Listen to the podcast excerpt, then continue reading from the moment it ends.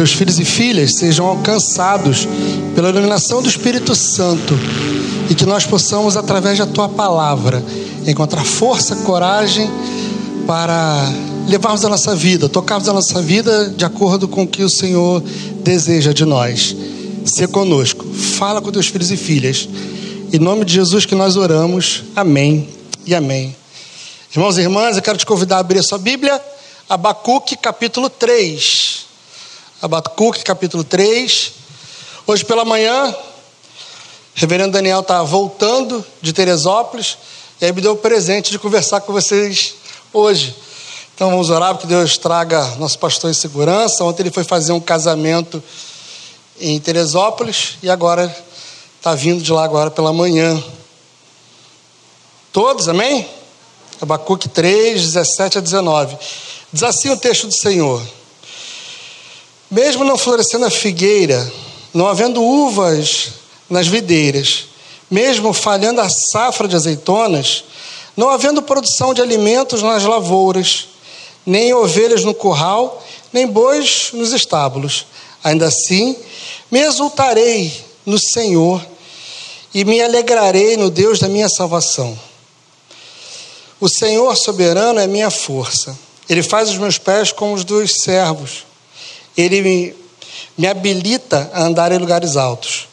Para o mestre da música, para os meus instrumentos de cordas. Palavra do profeta Abacuque. A Bíblia, quando fala do profeta, ela tem duas visões: profetas maiores e profetas menores. Abacuque é um dos profetas menores. E o menor é pela quantidade de seu escrito, pelo volume de sua obra e não pelo tamanho ou importância do profeta. Texto Abacuque, o finalzinho que nós lemos, é o que fecha o, o livro dele, as profecias dele. É o texto que fala para gente de uma coragem, de um homem com uma fé irretocável. Alguém que diga que se a videira não der frutos, se cessarem os animais, se acabarem todos os suprimentos, ele ainda assim permanecerá firme, forte, confiante no Deus que deu a ele a sua salvação. Legal a gente pensar nesse texto de Abacuque, né? Dá um ânimo para gente. Legal a gente ver que como há homens na Bíblia que são cheios de esperança e que não temem nada, né? Abacuque quase super-homem. Pode dar tudo errado, que ele continua crendo no Senhor. Seria muito legal a gente cortar Abacuque aqui, guardar essa palavra e voltar para as nossas casas, mas ficaria faltando, por exemplo, a gente olhar para Abacuque homem, que começa a sua carta dizendo: Até quando, Senhor? Abacuque começa o seu texto fazendo uma pergunta para Deus e botando meio que Deus contra a parede, dizendo o seguinte: até quando a gente vai ver o sofrimento? Até quando a violência vai prevalecer? Até quando os ímpios vão prosperar e os justos serão, em certa medida, oprimidos? Até quando? Abacuque olha para o texto, olha para a história, desculpa, e começa a dizer ao Senhor, Senhor, não é possível que os seus olhos sejam tão bons, seus olhos sejam tão limpos, que você não consiga perceber o mal, que você não consiga olhar o mal, que o Senhor não consiga olhar o mal que vem acometendo o seu povo. Corte histórico de Abacuque, ali mais ou menos 600 antes de Cristo. E sobre o profeta a gente tem muito pouca informação, por isso que é difícil até datá-lo. É difícil a gente colocar datação em Abacuque, porque ele não tem. A Bíblia fala de Abacuque duas vezes. No início da carta, onde diz do lamento, e no final, lá no capítulo 3, quando ele vai dizer da oração de Abacuque. Então, tudo que a gente falar sobre ele é percepção nossa, ou talvez projeção de alguma coisa que a gente ouviu e pelo quarto histórico, porque efetivamente a gente não tem nenhuma outra informação de Abacuque, a não ser o que os três capítulos informam a gente. Um homem que começa uma carta desesperado, cansado, um homem que olha para a violência e para como seu povo está sendo oprimido, começa a questionar Deus. No capítulo 2, ele ouve como é que Deus fará. E no capítulo 3, ele começa a se encher de uma coragem e de uma esperança que contrapõe o capítulo 1. Eu falei isso para a gente entender que Abacuque faz exatamente como eu e você. História do profeta é a nossa história.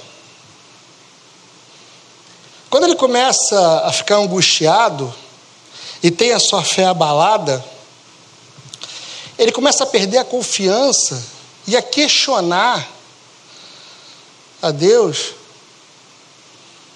por conta da dor que ele vem enfrentando, por conta do sofrimento que ele percebe. É assim que muitas vezes nós nos pegamos nas nossas relações. Quem aqui é só confiante? Quem aqui, quem de nós, consegue na sua vida não duvidar em momento algum sobre a proteção de Deus, o cuidado do Senhor? Quem de nós nunca se colocou em dúvida sobre se o que Deus falou, ou se tudo que nós acreditamos ou ouvimos Deus falar, é realmente verdade?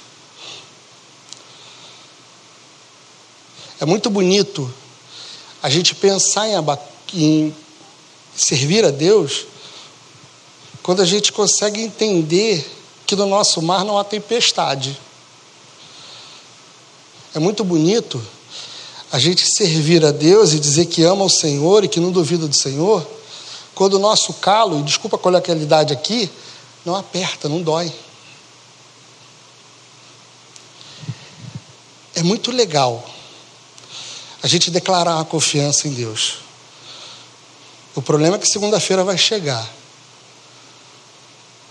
E aí a gente vai perceber que os ímpios, aqueles que não servem ao Senhor, ou às vezes os crentes também que nos acompanham, começam a nos perseguir. Que o que a gente sonha, o que a gente planeja, não acontece da forma como nós desenhamos ou projetamos.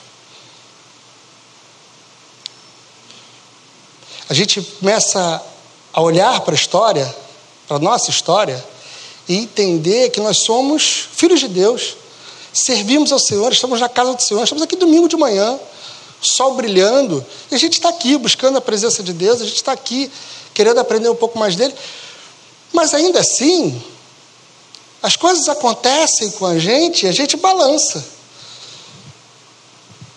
O vento começa a soprar e a gente continua a não entender. E não tem jeito, a gente sempre olha para Deus na nossa relação. A gente, eu pelo menos, sempre, na minha relação com Deus, eu me pego fazendo algumas coisas com aquela sensação assim: caramba, será que eu estou fazendo alguma coisa de errado e por isso Deus está pesando a mão? A teoria a gente sabe. A teoria a gente sabe. Só que quando a coisa não acontece como a gente quer, a gente tenta achar onde está o erro. A gente tenta achar onde a gente pode consertar. E o que Deus fala no capítulo 2 para Abacuque é que a coisa vai acontecer. Em algum momento da história, da nossa história, a gente já se mostrou como Abacuque. A gente já duvidou do cuidado de Deus. A gente já perguntou para o Senhor: cadê a justiça dele que não é feita? E note que a justiça de Abacuque, que ele relata ali, não é a que ele fala no final do capítulo 3.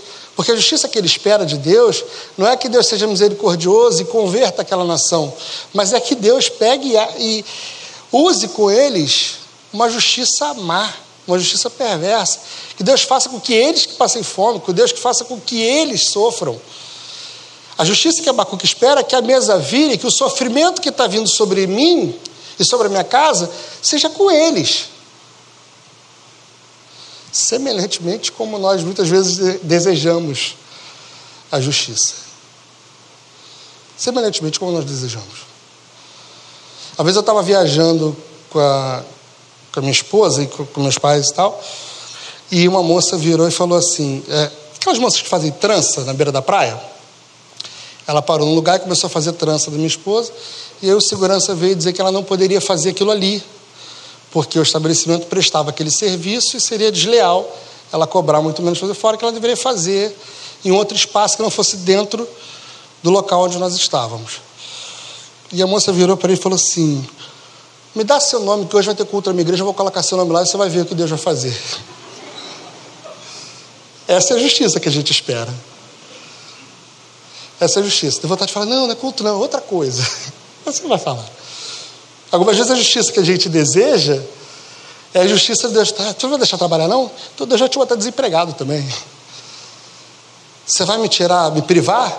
Deus vai te privar também. E não é essa justiça que Deus estabelece para a gente.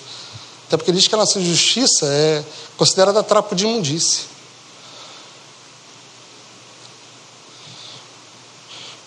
Pulando da justiça de Abacuque que ele desejava, a gente volta para o que o texto traz como reflexão para a gente.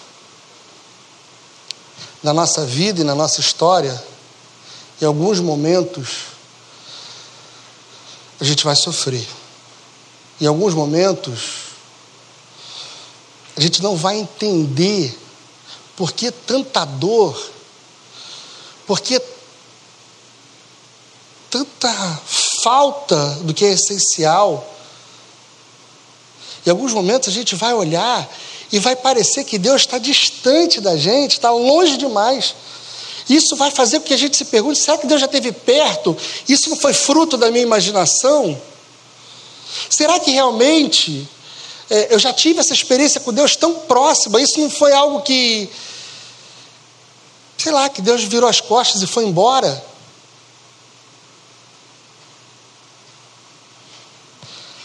Algumas vezes a gente vai olhar mesmo para a nossa caminhada e a gente vai duvidar se as experiências que nós já tivemos com Deus, se toda a ação de Deus revelada sobre nós foi realmente real. Pode ser que aconteça. Espero que não. Espero desejo que a nossa vida seja sempre de, de bonança, sempre de paz. Mas quando vierem os problemas, o que a gente não pode esquecer é que Deus permanece conosco. E Abacuque olha para a sua história, do início do capítulo 2, ele diz para o Senhor: Eu vou me colocar na torre de vigia. Eu vou para o lugar onde eu observo do alto, aonde eu vejo a coisa acontecer. E ali eu vou aguardar, eu vou orar. E o desafio não é para você se colocar na torre de vigia orando. É também, você deve fazer isso. Mas o desafio é a gente conseguir parar e olhar os sinais de Deus e ouvir a voz de Deus dizendo para a gente que vai acontecer algo diferente. Você sabe o que me frustra em Abacuque? Sabe quando eu leio Abacuque e eu fico frustrado? É que Deus não dá fim ao sofrimento dele. Se você depois olhar o texto, for lá lendo do capítulo 1 até o capítulo 3, você vai ver que Deus não dá fim, não dá prazo para o sofrimento dele acabar. E a gente olha na Bíblia algumas vezes e vê Deus acalmando tempestade, o pessoal aclamando e Deus acalmando, e Deus fazendo, e Deus mudando a história. E aquela confusão, aquele embrólio passa a não acontecer mais e tudo é renovado, porque Deus tocou e Deus agiu. Ou Deus diz, ó, em tal tempo vai acontecer tal coisa. Para Abacuque, Deus não fala isso. Que é um outro ponto interessante, Abacuque. Quando a gente vê nos profetas, é sempre Deus falando através do profeta para o povo. Abacuque está tão angustiado que o relato dele é o profeta falando para Deus que o povo não aguenta mais. Abacuque está dizendo: Senhor, Judá está sendo castigada, está sendo saqueada. Eles jogam, os babilônios jogam anzóis e eles nos pegam. Eles entram nas nossas terras e levam tudo. Eles passam a rede e levam de arrasto. Quer dizer que eles não tiram só o que eles precisam, mas eles saqueiam e levam tudo, muito mais do que eles necessitariam. E é por isso que no versículo 17 Abacuque começa a dizer: ainda que falte, porque a situação real era de fome. Ainda que não tenha produção, eu vou confiar em Deus. A conclusão de Abacuque é: ainda que permaneça do jeito que está, eu confiarei no Senhor. E no versículo 16, que nós não lemos, mas Abacuque diz para a gente que ele esperaria. Esperaria. Você está com a sua Bíblia aberta ainda? Essa não vai ter cola, não. Não vai ter projeção lá para gente. Quero te convidar a abrir lá em Abacuque 2.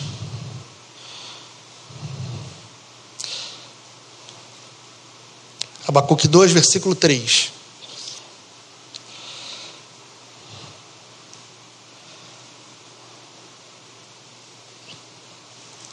Ele diz assim, ó: Ainda que se demore, espera, porque ele certamente virá e não se atrasará. Ainda que demore. Espera, aguarda. Ainda que o sofrimento não tenha data para acabar, ainda que a sua angústia não tenha sinais de que vão encerrar nesse momento daqui a 15 minutos ou daqui a 20 anos, espera. Espera. Espera, porque o que acontece é Deus está conosco ainda que a gente não veja. Deus está conosco ainda que não veja. E se eu disse para você há dois minutos atrás que uma coisa que me frustra lendo Abacuque é que Deus não diz para ele, olha, vai acabar tal dia e vai acabar assim, até porque eu sou imediatista e gosto da coisa com prazo para acabar rápido de preferência. Deus dá a Abacuque uma paz e um renovo de confiança de um homem que começa se indagando na sua oração, falando com Deus e colocando diante de Deus toda a sua frustração, ele termina dizendo que ainda que tudo dê errado, eu entendi que eu preciso esperar e confiar. Eu preciso esperar e agradecer. Eu preciso esperar e entender. Eu preciso aguardar. Ainda que as minhas necessidades não sejam atendidas, ainda que eu me veja totalmente desamparado, ainda que eu perceba que não está do jeito que eu quero, a providência é aguardar e agradecer a Deus, não pelo sofrimento que pagamos, porque ninguém aqui é masoquista, ninguém agradece a Deus pelo sofrimento que a gente passa, mas agradecer a Deus pelo que Ele já fez e agradecer a Deus pela nossa salvação, porque é isso que Ele encerra dizendo: Eu louvarei ao Senhor, o Deus da minha salvação. O grande segredo de, Abacuque é entender que Deus não daria a ele o prazo para o seu sofrimento acabar. Mas que Deus derrama sobre ele uma graça ímpar que faz com que ele consiga passar por esses problemas. Olhando, olhando para o Senhor e por ele sendo renovado. Ainda que Deus não estabeleça para você, não diga para você por que, que você está sofrendo, ou que você não entenda o que está acontecendo na sua história, ou que você não veja a luz do fim do túnel, como a gente diz no popular. Deus pode te cobrir de graça e de força e fazer com que você passe por esse momento com a sua cabeça erguida, sabendo que Deus está contigo e que o maior de Deus já está com você, que é a salvação de Cristo sobre a sua vida ainda que a videira não floresça, ainda que a gente não veja o produto da oliveira, ainda que os nossos campos estejam secos e que não floresça nada neles, o Senhor está contigo. Ainda que você não entenda o que está acontecendo, o Senhor está contigo. A nossa esperança, ela nunca pode ser situacional. Nas ações que Deus faz com a gente, de forma extraordinária. A nossa fé não pode ser colocada em Deus apenas pelo que Ele promove ou pelas ações extemporâneas que Ele faz nas nossas vidas. São ótimos, renovam a gente. É muito bom a gente estar é, tá em alguma, em alguma situação e ver Deus agindo. É muito bom, é maravilhoso. E a gente não está colocando essa experiência de lado de forma alguma. Mas não é essa que constrói a nossa relação com Deus. Não são esses momentos pontuais da nossa vida que constrói a nossa fé. Mas o que constrói a nossa fé é a certeza de que Deus está conosco, apesar que a gente não consiga observar ou não entender. Apesar do vento, Deus está conosco. Apesar das dificuldades, Deus está conosco. E ainda que não aconteça do jeito que eu quero, a gente consiga agradecer ao Senhor. Pelo contrário, a gente é filho mimado, que a gente abraça o pai, agradece a ele quando ganha o presente. Mas se o presente não chegar, a gente faz biquinho e fica trancado no nosso quarto reclamando que a nossa vida não, não foi o que a gente planejou. A história narra para gente um povo que se tornou duro porque deixou de enxergar a ação de Deus sobre a sua vida. Uma galera que perde a sua esperança porque perde o seu foco. Isso acontece com a gente também. Isso acontece com a gente. A gente perde a esperança. A gente perde o foco e passa a questionar as coisas que diante da sua tribulação, que diante da sua angústia, que diante do, do mal que assola a nação, e a gente pode pensar que Abacuque está falando em 2021, porque o processo que ele descreve é o processo que a gente vê, a gente participa para ser melhor. A gente não assiste, a gente não é telespectador, nós somos participantes. E quando a gente olha para o cenário fora da grade da igreja, a gente se pergunta: até quando? Até quando? Até quando a gente vai precisar? A gente vai ter que abrir o jornal e vai ver gente caçando, pegando resto de, de carne nos ossos dos açougues. Até quando a gente vai ver juízes julgando em favor dos ricos e deixando que o povo padeça cada dia mais. Até quando? Até quando nós vamos acordar de manhã, levantar e não ter certeza que os nossos empregos estão garantidos? Até quando? Até quando os nossos filhos e filhas vão sofrer violência de, de todas as ordens até quando? E se a gente começar a olhar para até quando, a tristeza vai invadir o nosso coração. A angústia vai ganhar cada vez mais força.